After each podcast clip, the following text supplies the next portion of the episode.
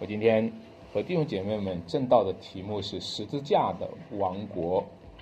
啊，大家如果手头上可以看到海报的这个周报的话呢，在我们周报上的这个有一个图片哈，是我们王英杰弟兄的画作。我觉得这个这个画作呢很很应景哈，就是说这个这个画作上呢里面呢你会看见，就是说它中间是一个十字架，十字架呢上下呢又是一个王字，对吧？啊，你可以看到王字，然后呢你再看这个，如果我们把边框要是呃加上的话，这个是什么国字，是不是？啊，所以我就觉得这个很应景，这个图和我们这个讲道题目还能配到一起哈。那我想。问一个问题，你说十字架的王国里面是一群什么样的人呢？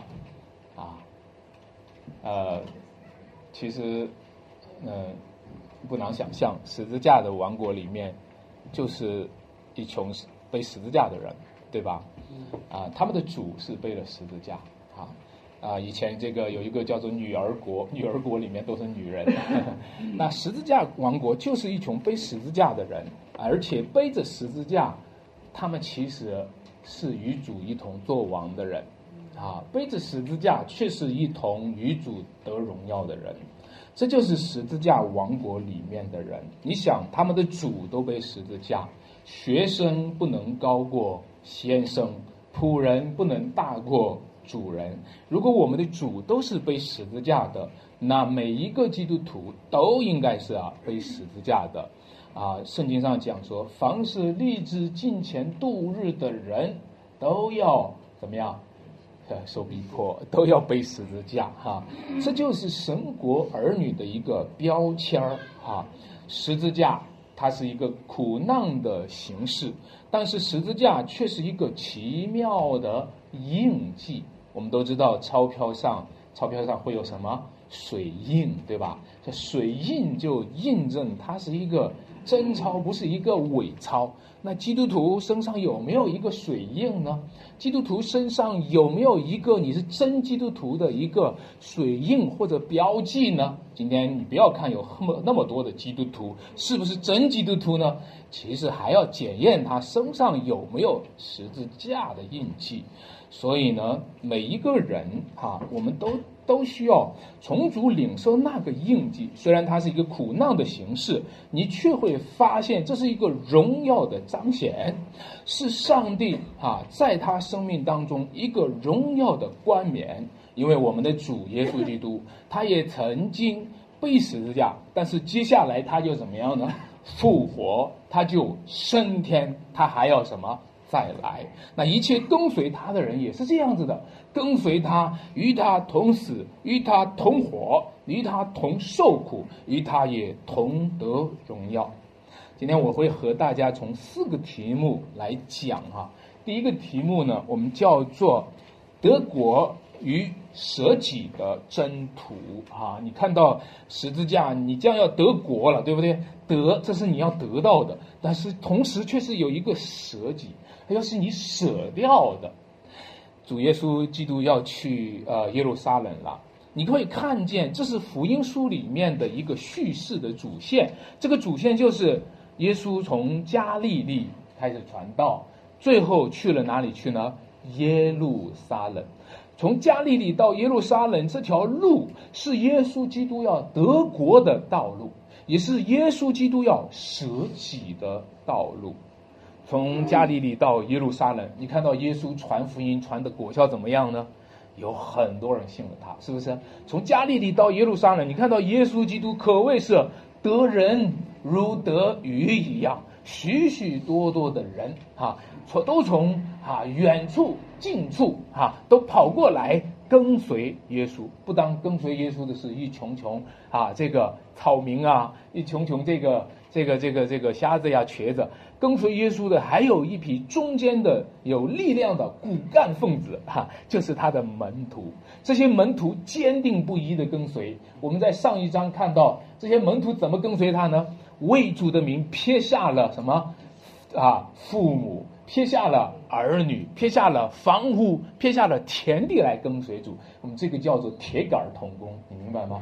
这个叫做啊，这个叫同心合意的跟随主啊，到一个地步，就是说为主的缘故啊，爱父母超过爱主的，不配做主的门徒，手扶着犁头向后看的人。不配进神的国啊！你想的，如果在耶稣的团队里有这么强大的阵容，有这么强大的一个团队在那里同心合意跟随主，这是不是意味着耶稣将要得国了？这是不是意味着耶稣将要登宝座了？这是不是马上就要进耶路撒冷了？所以在那个路加福音十九章十一节，耶稣将进耶路撒冷，他们以为神的国快要。显出来了，啊！就在这个时候，你看到耶稣他的传道的方式也发生了变化。从前耶稣是隐藏自己的，从前耶稣告诉人们：“哎，不要告诉人们我是基督啊！”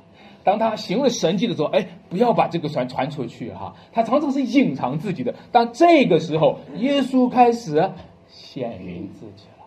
耶稣在这这个时候不隐藏自己了，耶稣要骑着驴驹子进城，所有的人都要欢呼万岁万万岁了，所有的人都要欢呼奉主名来的是应当称颂的了。主耶稣基督不就是要做王了吗？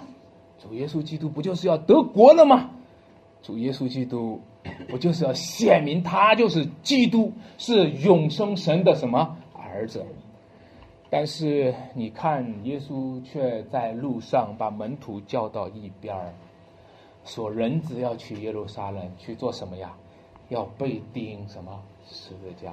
哦，原来耶稣要做王的这条路上，却告诉他们，而且在从加利利到耶路撒冷，一共有三次，在马太福音十六章那是第一次，对吧？到了十八章啊，我没记错，应该就有第二次，到现在是第三次。耶稣有三次的预告，他将要在耶路撒冷遭遇到什么事儿？就是他要被交在文士、法利赛人、祭司长的手里面，他们要羞辱他，然后这些文士、法利赛人、祭司长又把他交在外邦人的手里面，他们要鞭打他，并且把他钉死在十字架上。各位，你看到没有？这条德国的道路，居然是一条被杀的道路；这条德国的道路，居然是一条被害、被羞辱的道路；这条德国的道路。居然是一条受苦的道路，这就是今天在基督教信仰当中，人们常常难以用信心领会的一件事情，就是那个荣耀的国度居然是一条十字架的道路。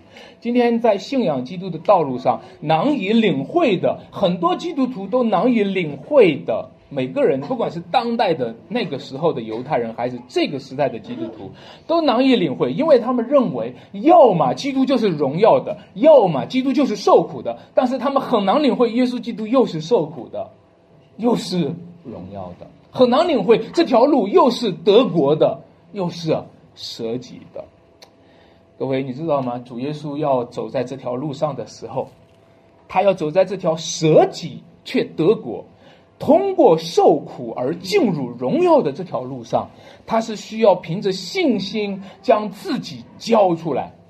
他一共对门徒有三次预告他自己要被害，对吧？这三次，我认为每一次都是他要对将自己交出来。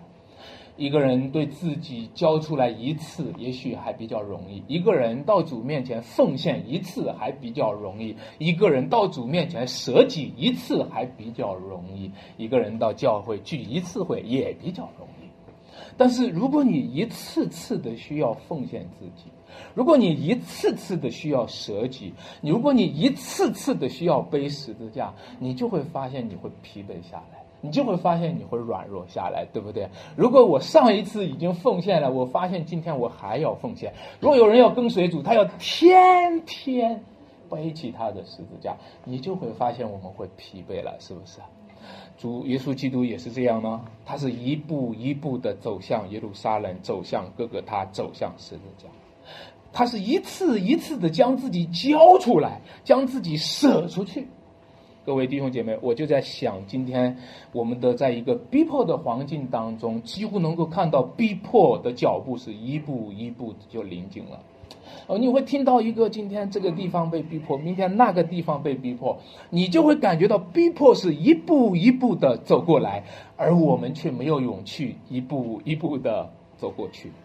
我们会看见挑战一次一次的一步一步的走过来，而我们却没有勇气一次一次的将自己交出去。亲爱的弟兄姐妹，这就是我们软弱的原因，因为十字架从对面走过来。我们却不能够走向对面的十字架，这就是我们软弱的原因。因为十字架从对面走过来，我们不当没有勇气走向十字架，我们还想转身退后，想要逃跑。我们留恋的是什么？我们我们我们我们追求的是什么？我们留恋的是一种没有十字架的王国，我们留恋的是一种没有十字架的荣耀。我们想要追求的是一种没有十字架的成功神学，我们想要建立的是一个没有十字架的国家的官方的政府的三字的教会。今天什么叫做家庭教会？家庭教会的本质是什么？为什么我们是家庭教会？为什么我们不是去走走登记的道路，去走一个容易的道路，而是走这一条十字架的道路？因为主耶稣基督走的就是十字架的道路。这不是说我们要自找苦吃，而是说我们要跟随我们的救主耶稣基督。他是通过受苦而进入了荣耀当中。很多人都把基督的十字架和基督的国度割裂开来。很多人他们认为，一旦耶稣钉十字架，他就不是王啊！你钉了十字架还是王吗？那奇怪，耶稣钉了十字架，十字架上面就钉着一个牌子，这是犹太人的王耶稣。很多人觉得，一旦他是王，他就不会钉十字架。结果呢，就在耶稣钉十字架的时候，很多的人就怎么样呢？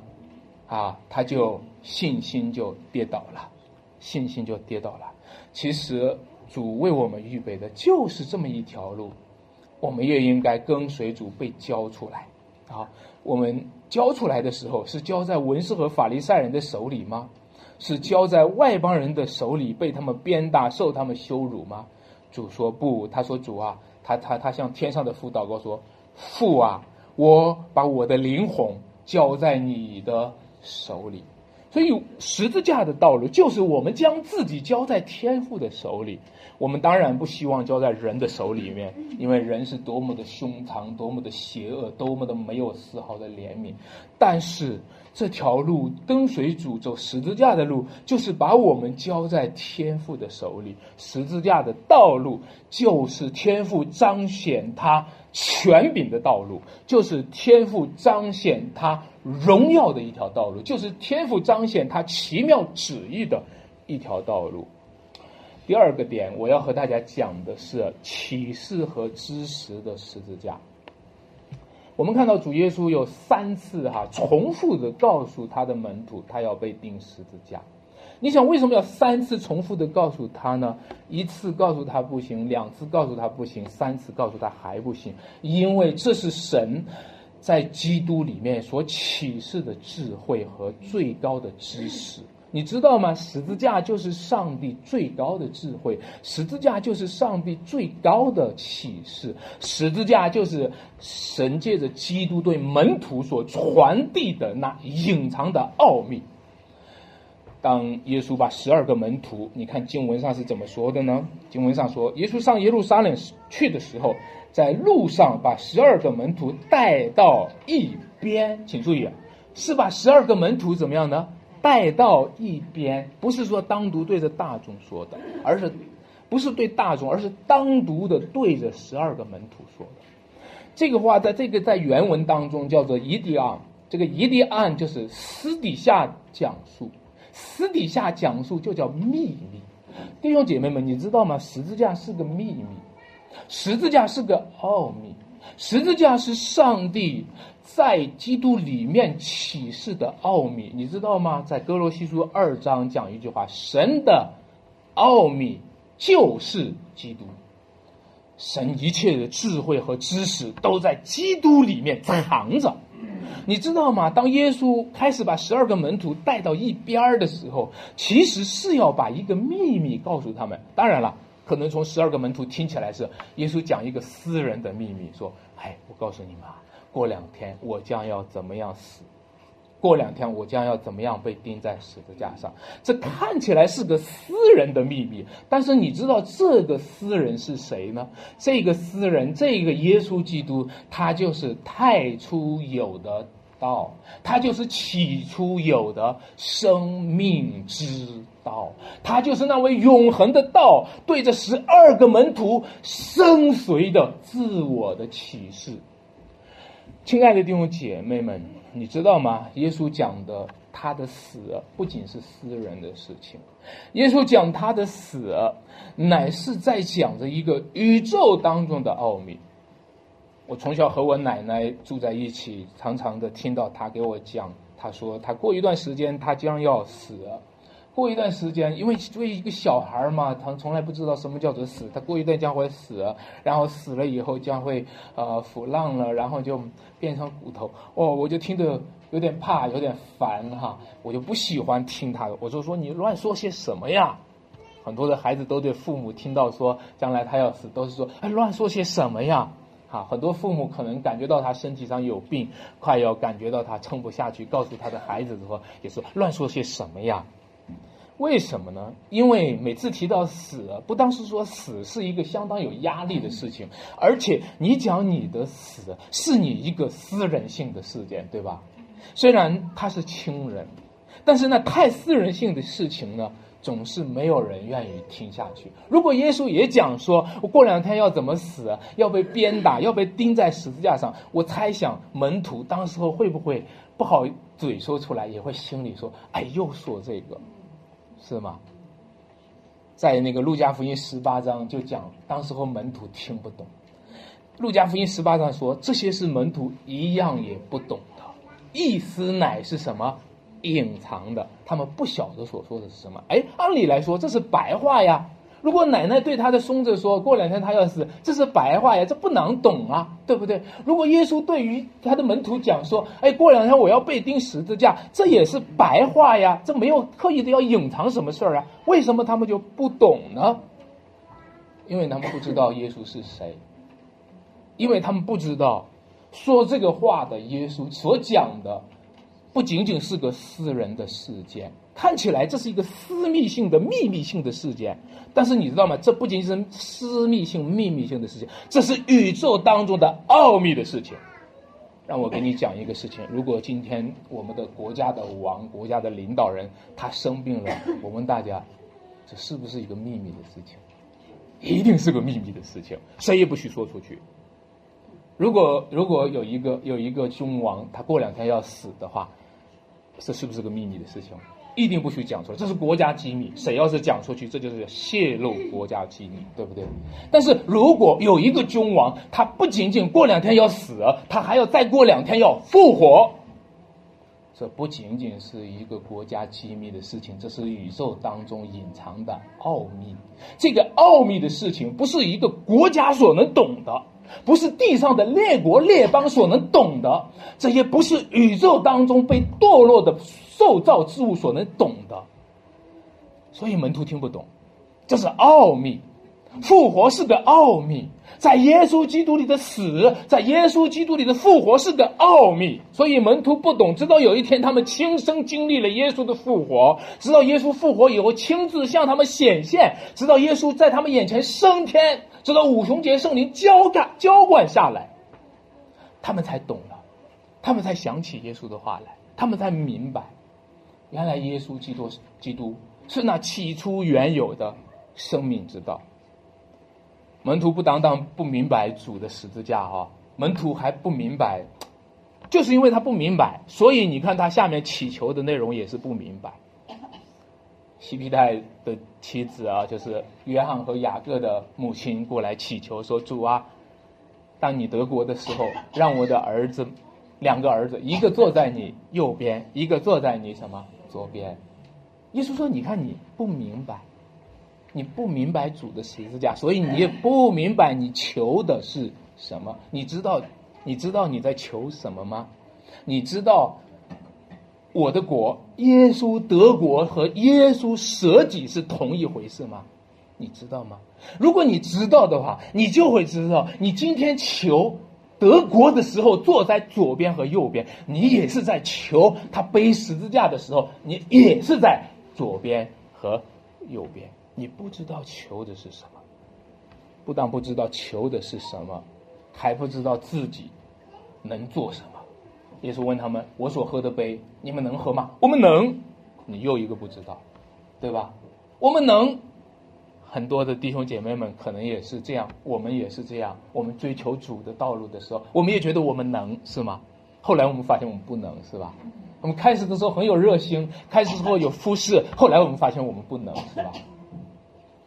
所以主说：“我所喝的杯，你们要喝。”其实就是当你说我们能的时候，这话也对也不对。就是说，主的的确确是呼召了你。我所喝的杯，你们要喝。十字架王国里面的人都应该背十字架，不要从这侥幸心理，不要说哦，背十字架是特殊的，特殊的人才背的。我前两天和一位传道人，我很敬重的传道人去聊的时候，他说：“哎呦，背十字架那是特殊的人才背的，我们这些普通信徒不需要，我们普通信徒就是得永生的，啊，那特殊的人才是背十字架的。”你不要从这样的侥幸心理。我所喝的杯，你们也要喝。主说：“我所喝的杯，你们也要喝。”这条路只有我们跟随主，我们才能够，我们才能够背十字架，我们才能够喝这个杯。但是如果离开主，我们根本走不下去。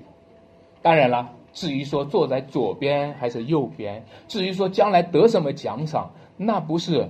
主说：“那不是他给的，那是天上的父预备的。”亲爱的弟兄姐妹，有时候我们追求主的道路，背十字架的道路，往往是追求那个十字架之后的奖赏，对吗？但是我们背十字架的时候，有没有发现我们是在与主同背十字架呢？有时候我们想着说，这个过程缩短一点吧，这个时间减少一点吧。让我快一点从十字架的道路上走过来，走过去，然后能够达到那一个荣耀的冠冕戴在我头上。但是我们有没有注意到，我们是与主同行在十字架的道路呢？我们有没有发现，主和你同行本身就是一个极大的恩典和极大的赏赐呢？各位，也许我们今天忽略了。耶稣基督就是上帝给我们最大的恩典，耶稣基督就是上帝给我们最大的赏赐。有了耶稣基督，就有一切的赏赐；没有耶稣基督的人，他的一切的赏赐都是空的。讲到这里的时候，我就想起来，很多人都喜欢模仿保罗说的一句话。保罗曾经说过一句话，他说：“我在你们中间不知道别的，是吧？”只知道什么耶稣基督并他钉十字架，结果很多人也就模仿保罗的这句话，他也是常说我不知道别的，只知道耶稣基督并他钉十字架。你真的知道吗？当我看这一段经文的时候，我发现这些门徒不知道。我现我发现耶稣给给他门徒讲他要过两天钉十字架，门徒不懂。你觉得你懂吗？我我读到这里的时候，我看到这里的时候。我发现我们把耶稣基督并他钉十字架想的太简单了，现实当中我发现我们这些人，我们这些基督徒，我们什么都知道，唯一不知道的就是耶稣基督并他钉十字架。现实当中，我们发现我们自己懂了很多的东西，来到教会当中，听过唐牧师讲道，听过这个牧师讲道，听过那个牧师讲道，那个牧师是有什么特点，那个牧师是有什么特点，他讲到的时候喜欢用什么手势，他讲到的时候喜喜欢用什么词汇，我们都懂，但是我们唯独不懂耶稣基督并他钉十字架，是吗？今天教会受逼迫的时候，十字架靠得这么近，你看到一个个的人。懂吗？明白吗？今天受逼迫的黄金就在我们眼前，十字架就向我们一步步走过来。你看，一个个都转身走了，懂吗？主的十字架，我们懂吗？我们唯一不懂的就是主的十字架。在神学院学了很多的神论、基督论、圣经论，在教会里面学习了很多祷告的口头禅，就是我们不知道，十字架是上帝在基督里最高的知识，十字架是上帝在基督里最深的智慧，十字架是上帝在基督里要赐给我们最大的福分。为什么我们回避十字架？为什么今天我们听到十字架，听到教会有受逼迫的事件而转身逃走了、离开了、回避了？我们错失了什么？我们失去了什么？上帝要给我们隐藏的祝福的时候，我们都转身离开了，因为我们都不知道主的十字架，也配不上主的十字架，配不上主在十字架王国当中给我们这个国度、权柄和荣耀。第三个点，我要和大家讲的是外邦和天国的访合。你看到雅各和约翰的母亲西庇太的太太哈，来到主面前，哦，他是下拜啊！我读经文的时候吃了一惊啊，他上前来是拜耶稣啊，啊，这个行动你知道，在犹太人的。环境里面拜耶稣就是意味着承认耶稣是神，拜耶稣就意味着承认耶稣是基督，是神的儿子。但是你知道吗？他承认耶稣是基督，承认耶稣是君王，甚至他比其他的门徒和其他的跟随者更加敏感于耶稣的国度将要来到。他比其他的门徒，比其他的跟随者更加的意识到，现在耶路撒冷就在眼前。耶稣进去以后，将要得荣耀，人子得荣耀的时候到了，所以他拜耶稣。他说：“夫子啊，让你德国的时候，让我的两个孩子坐在你的左边和坐在你的什么右边。”各位，你都知道，虽然他。虽然他敏感于主的国度，但是他把主的国度看作是什么呢？看作是外邦人的国。各位，你知道吗？当我们追求上帝国度的时候，有时候是创造了外邦人的国。所以耶稣就开始讲，外邦人中，在你你看到外邦人中有君王超权管理，有大臣，对吧？有君王为主治理他们，有大权大臣超权管束他们。但是在你们中间不应该。你看到，很多时候，作为教会，竟然是参照着外邦来理解基督的国度。当初以色列人为什么要立王呢？当初以色列人是怎么选出来扫罗王的？以色列人参照的是谁呢？就是外邦人。外邦人当中，他们有军队，他们有强权，他们有强大的气魄。结果呢，他们就羡慕外邦人的生活，这也是今天很多的基督徒羡慕外邦人。教会里不过就是老弱病残，很多的基督徒就是羡慕外邦人。虽然外邦人拜偶像是拜偶像，但是外邦人虽然是追求钱财，那不是很好的生活吗？有车有房，不就是很好的生活吗？我们多么的多么的想过一个世俗人追求的正常生活。我看到很多的基督徒都是在追求一个啊，我想过一个正常人的生活，就是做过一个世俗人的生活。但是教会呢，教会的生活太不正常了，教会还要背十字架，太不正常了。神的儿女还要背十字架，太不正常了。所以在基督徒心目当中，他们心目当中他们的主是不正常的，他们的主耶稣基督不过是个背十字架的囚犯，是不正常的。他们怎么会跟随他们的主呢？他们觉得他们的主和他们主的教会是奇形怪状的，是不够正统的，是外面的世俗生活才是正统的。所以在他们的心目当中，他们觉得什么是圣而公的教会呢？他就让给。那些充满了罪恶、充满了杀戮的、充满了权力斗争的世俗国家，你们觉得外方的国家正常吗？你觉得外邦的世界世俗的国家正常吗？世俗的国家，每一个世俗的国家充满了官僚的体系和权力的斗争。每一个世俗国家里面都是阶级斗争为纲的斗争。什么叫斗争？斗争是一种堕落，是一个沦落，但是在外邦的国家当中却被理解为上进。各位，你知道吗？你知道为什么今天教会也是充满了斗争吗？你知道为什么教会里面充满了嫉妒、恼怒、纷争，都是学了外邦国家的？你知道为什么在教会当中充满了分裂，充满了乌烟瘴气，充满了恼恨，充满了对别人的不满，充满了弄荡、闲言、说说闲话？为什么？因为我们一直参照的就是外邦国家。既然我们觉得外邦的国家，外邦的政权就是正统的，那教会就要学习他们，像他们一样的充满了嫉妒纷争。但是谁知道，谁知道主的国度是十字架的王国呢？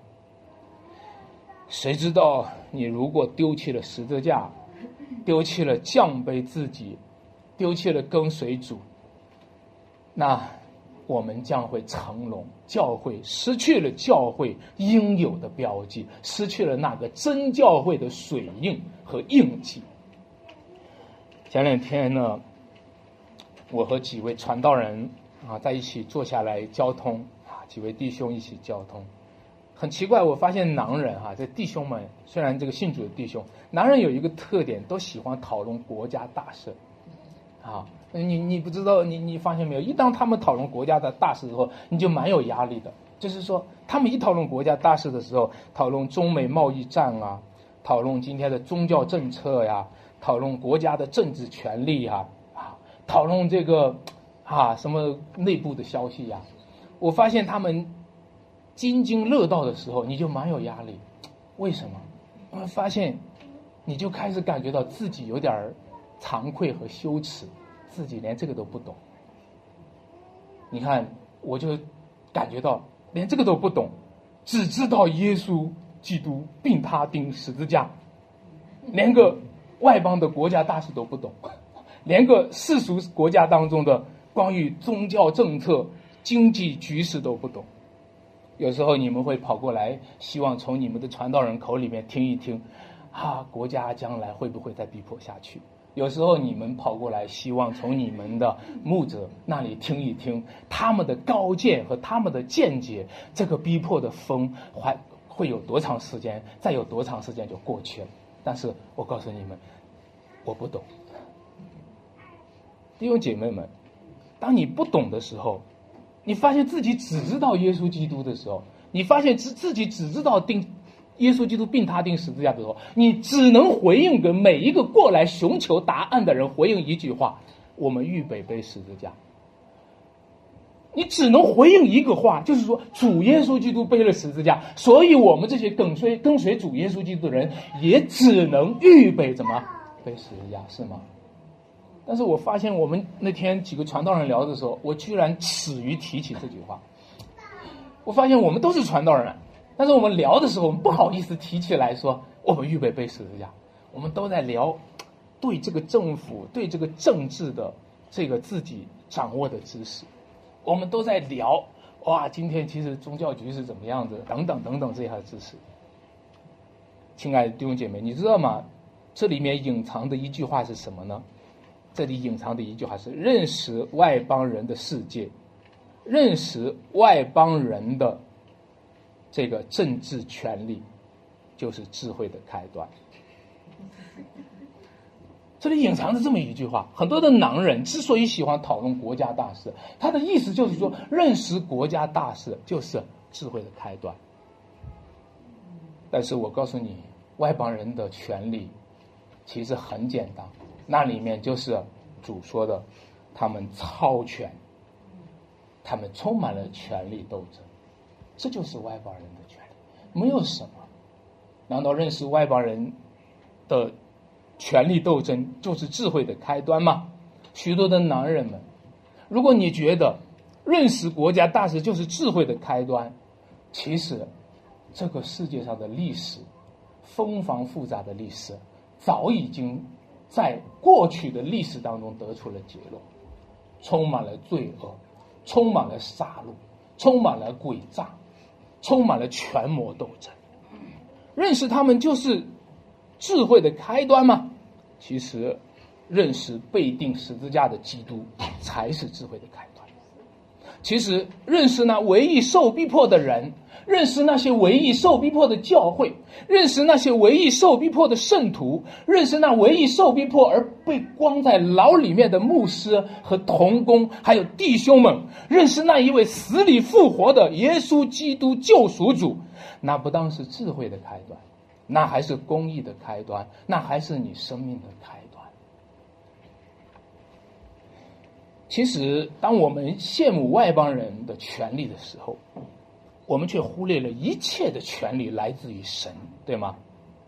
我们忽略了这世界上的权力结构，本质上都是外邦人效法天国、仿效天国、模仿天国的现象。如果你读过启示录的话，你会看见在启示录呈现出来一个天上的景象，这个天上的景象就是上帝的宝座高高在上，充满了荣耀。当上帝的宝座高高在上的时候，那里描述到说，当四活物那里有四活物，对不对？他们将荣耀归给神的时候，有二十四位长老就俯伏在地，敬拜那位活到永永远远的主。你知道吗？那个场景真是荣耀，那个场景真是荣耀。认识那个荣耀的国度的人有福了。认识那个天上的上帝高高在上的荣耀和那一个上帝国度当中那多少位长老夫妇敬拜的场景的人有福了。认识那个上帝国度的人，那是智慧的开端。亲爱的弟兄姐妹们，不懂得外邦的权利不要紧，不懂得天上的国度。的权柄、国度和荣耀，就是没有智慧的。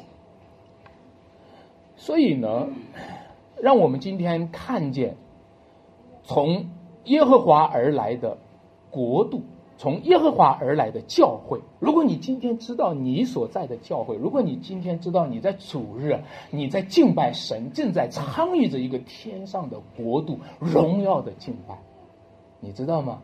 你是有福的。你是有智慧的，就是因为这种敬拜，让那不敬畏神的外邦人都很羡慕。啊，就是这种敬拜，就是这种全然心服口服的把荣耀归给神，让那些外邦的君王都羡慕的不得了，外邦的巴比伦王羡慕的不得了，所以那那君王就开始模仿上帝。他也要做上帝，他自立人己，他把人比到上帝那里说：“他说我要升到高荣之上，我要与至上者同等。”就是这个原因。这个世界充满了对君王的崇拜，因为君王羡慕上帝，他们羡慕上帝的国度、权柄和荣耀，就希望人间也有这样的国度、权柄和荣耀，所以就有一个非法的模仿。和一个非奉的模仿，他们想要做上帝，结果却做了不像人的人。所以你看到在以赛亚书讲说，讲到巴比伦王的时候，说说你们逼迫教会攻打上帝的国，但是最终却坠落到坑中极深的地方。弟兄姐妹们。不管这个世界怎么模仿上帝，怎么这个世界怎么模仿上帝的国，但是他们始终无法模仿耶稣基督，并他定十字架。没有任何君王能够模仿得了这个，没有哪个国王曾经模仿模仿到一个地步，他们也能够成为像耶稣基督一样的为众人的罪钉在十字架上，把他们从死里面救赎回来。没有。世界上的万万国，世界上的列邦，本质上都是自我中心、自立为王、自取荣耀。任何一个国家的君王都是自己先把自己当了王，然后后来才当，后来才当了王。唯有耶稣基督不是啊！唯有耶稣基督，他本来有神的形象，不以自己与神同等为抢夺的，反而怎么样呢？袭击反而成为奴仆的形象，反而被钉在十字架上。所以呢，神将他升为什么至高？唯有耶稣基督是一位君王，是神把他举起来的，其他的君王都是自己把自己举起来的。其他的君王都是，哪个君王不是自己先把自己举起来，然后再再再再动员别人把他举起来呢？唯有耶稣基督，他自己是降卑，所以自卑的放到升为高，那自高的必降为卑。各位。外邦和主的天国，它是一个反合性的关系，它是一个征战的关系。所以，我们今天活在这个世界上，又活在一个外邦国家，我们又活在一个上帝国度当中的基督徒。当你住在世界，却不属世界。当你住在这样的一个外邦国度当中，却属于上帝国度的时候，你就处在了一个反合性的张力当中。这个反合性的张力就是你只能取一条路，这条路就是谁愿意为大，你就必须做众人的什么仆人。这是一个反合性。因为你处在一个反合性的张力中，你处在了一个又是外邦世界又是上帝国度的重叠的一个区域当中。你要想成为大的，你除非成为小的；你要想成为大的，你要想成为成为这个带领者，你除非做仆人。这个堕落的世界是什么样子的呢？箴言描述了一个经文，他说。他说：“我看见这个世界上有一个现象，就是仆人反而做王，愚王人反而吃饱。你你们有没有见过？这个世界上有没有有没有见过仆人反而做王？有没有看到一些本来不怎么样的人反而到很高位置？却有没有看见过仆人骑马，王子却像仆人在地上步行？你有没有看见过？”这个世界就是一个堕落的世界，堕落的世界上，常常就是这种颠倒的现象。在这个堕落的世界上，常常是这种颠倒的现象。那么，让我们就跟随基督吧，让我们就跟随基督，在这个反合性的张力当中，跟随基督背死。因为这是一个堕落的世界，在一个堕落的世界，如果你享受了做王的权利，那是可耻的。亲爱的弟兄姐妹，让我们跟随主背起十字架，走向各个塔。我们讲第四个点：权位与服饰的救恩。你到一个国家，每一个国家都有它的文化，每一个国家都有它的风俗。你今天来到的这个国家呢，叫做十字架王国。哎，其他的国家都是以十字架为耻的哦。但是你今天来到这个国家，这个国家叫做十字架王国，唯独这个国家它是以十字架为荣的。当然了，你可以从这个来评估你今天是外国人还是本国人。好，你来到这个国家，你非常不适应，这是什么国家呀？这个国家怎么会以十字架为荣？哎呦，我我不适应，我不适应，那说明你是个外国人。但是你知道吗？在这个国家里面。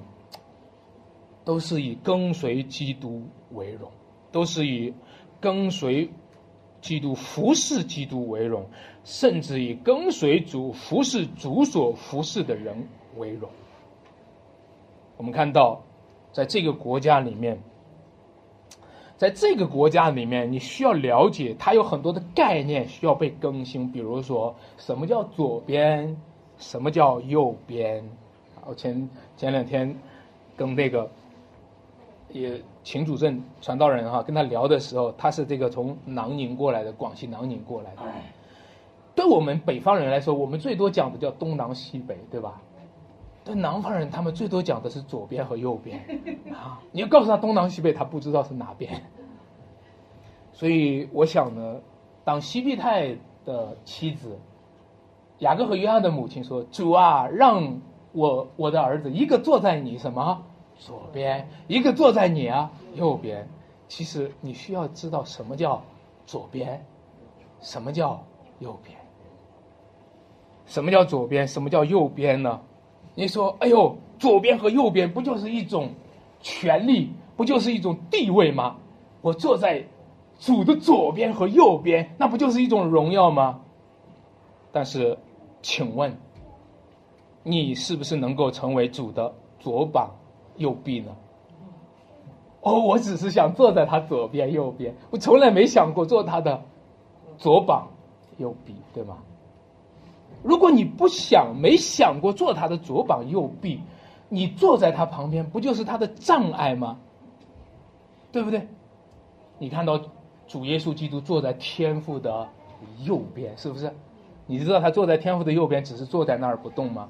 不，他在天父的右边，他直到现在，他还在做我们的中保，他还在做我们的大祭司。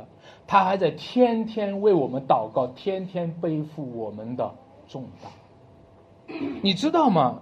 你只是用权力的概念来衡量左边和右边，却不是用服饰的概念衡量左边和右边。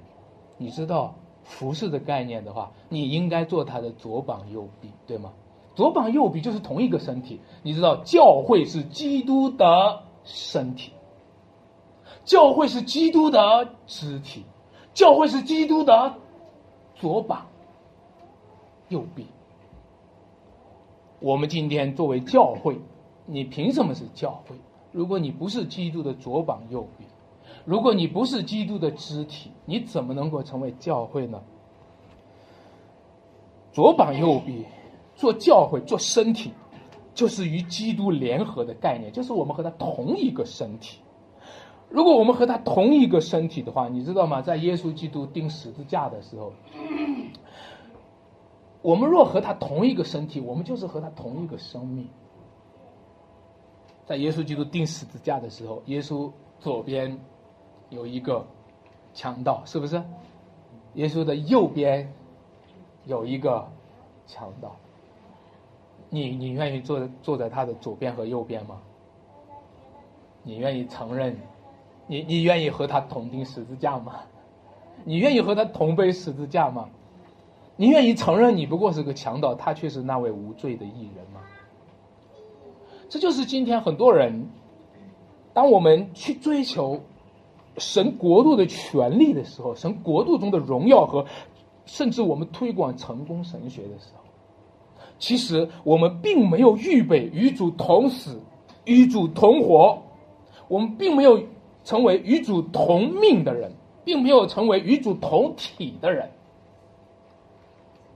另外呢，不仅如此，让我给你再讲，从这个空间概念上再讲，人们祈求的是在主的左边，在主的右边，但是却忽略了中间的那一位主。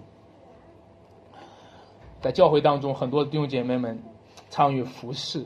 我我也不知道您在教会当中服侍的怎么样哈，你也可以去想一想。尤其是今天这段经文，你们中间谁愿为大，就必做众人的仆人。假如我今天直接的告诉你说，哦，弟兄姐妹们，你们若愿意做大的，那就在这间教会参与服侍吧。我如果向大家发出这样的一个一个一个借着经文发出这样的一个呼召的话，我不知道你会怎么样回应，我不知道你会怎么样的去服侍。很多的基督徒在服侍的道路上的的确确就是就着这一段经文在服侍，说：“哦，我愿意，我愿意被人注意，所以我要服侍；我愿意引起人的注意，所以我要服侍啊！我我愿意被人尊重，所以我要服侍。结果在教会当中服侍的过程当中，发现也没人注意他，发现也没人尊重他，啊，也没人表扬，是吧？啊，就发现。”我这是做了个啥，对不对？而且你忘了吗？经文上说，你行善的时候，不要故意叫人什么看见，要不然就成了假冒伪善的人了，是不是？所以各位，你知道吗？你只注意你的服饰。由于你注意你的服饰，你也希望别人注意你的服饰，你从来没有注意过旁边中间那一位耶稣基督正在做什么样的服饰。这就是我们这些服侍的基督徒常常出的问题。我们这些服侍的基督徒，我们越服侍就越注意自己的服侍，我们越服侍就越忽略旁边的主耶稣基督正在对我们做什么样的服侍，对我们做什么样的救赎，对吗？对吗？我们越服侍就越忘了他，越服侍就越注意自己。越服侍就希望大家都注意注意自己，然后转过来对耶稣，耶稣看看我看，啊，各位，这就是一个道德主义的陷阱。有时候读这一段经文的时候，大家会拿着一个抽象的道理而满足，却把救赎的中心把它给忽略了、错失了。从小的时候，我上学的时候。老师常常就拿着一个故事，这个故事可能是虚晃的，可能是假的，可能是个传说，可能是个神话，然后就老师就会讲说：“同学们，从这一个故事当中，我们学到了什么做人的道理啊？”现在很多人读经文也是这样子的，今天很多人读圣经也是这样子的，也是弟兄姐妹们从这段经文当中，我们学到了什么做人的道理？我们就好，我们就说我学到了啊，谁愿我手。就必做众人的仆人，我们就带着这种去服侍了。很多的基督徒就是拿着一个抽象的道理在服侍，却不抓住那个具体的救恩。难道主耶稣基督钉十字架的事情只是一个故事、一个寓言、一个神话、一个传说？你只是你？难道你只需要一个故事的版本就可以激励你，然后努力的服侍吗？你需要的是一位又真又活的主，他真的为你死了，他真的为你钉了十字架。亲爱的弟兄姐妹们，让我们知道，主耶稣基督他所给我们做成的福音事件、救赎的事件，让我们知道主耶稣基督他从高天上降到地上舍己，然后又为我们死了，又复活了，然后又升上了高天。这位升上了高天的主，而我们却是在地上卑微的人。我们就像圣经当中这段经文里面那个瞎子，我那个可怜的瞎子，喊着说：“大卫的子孙，可怜我吧！”然后众人就责备他：“为什么？你凭什么你叫大卫的子孙？大卫的子孙是你叫的吗？你只是个瞎子，从你的嘴里面能够吐出象牙来吗？”你怎么可以叫大卫的子孙？大卫的子孙知道距离你一个瞎子有多远吗？你知道大卫和你有多远吗？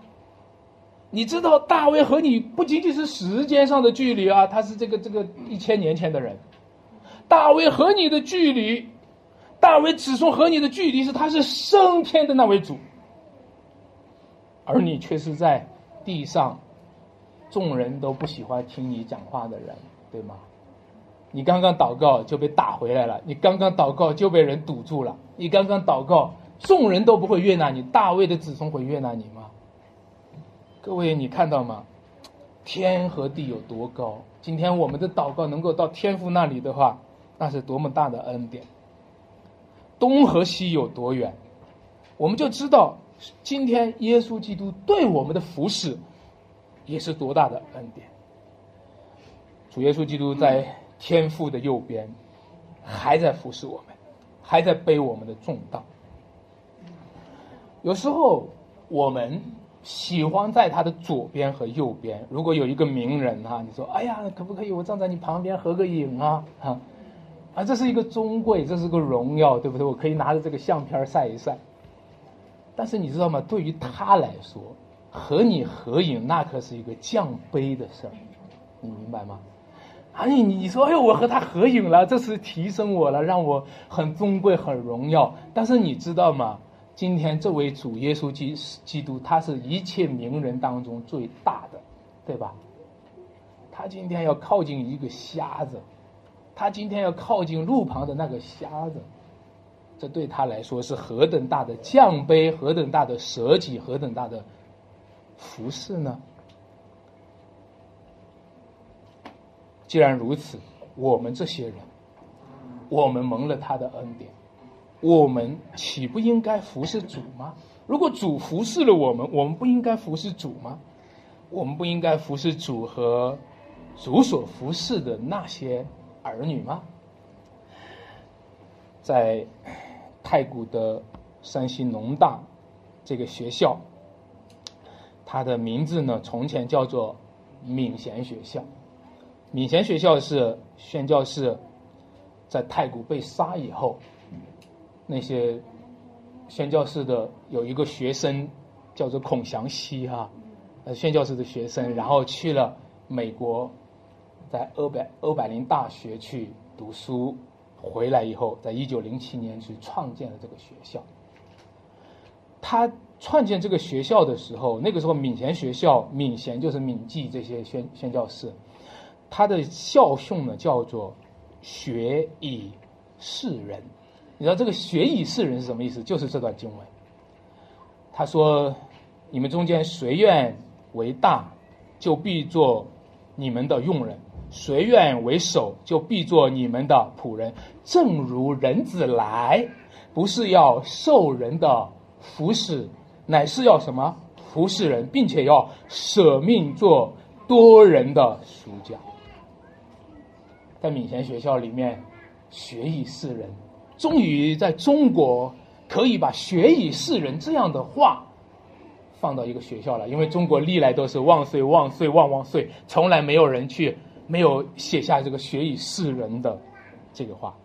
当然啦，后来你们知道，四九年以后呢，“学以示人”就被改写成“为人民服务”了。啊，至于服务的怎么样，我们自己。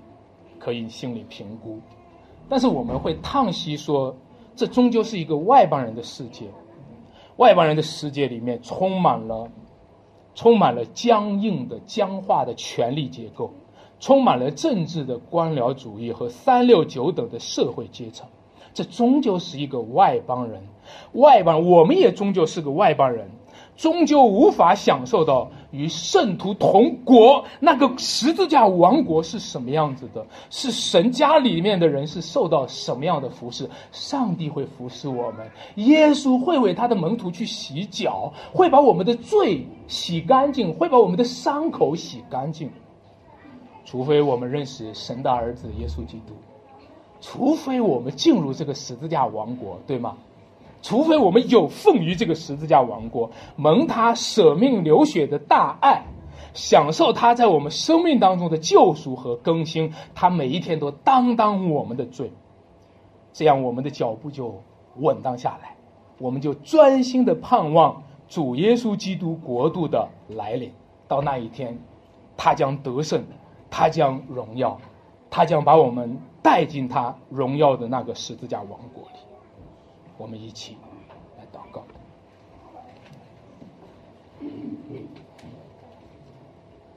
全能的、慈悲的天父，感谢你差遣你的儿子基督为众人的罪钉死在十字架。今天，你缔造了一个十字架的王国，充满了你的荣耀。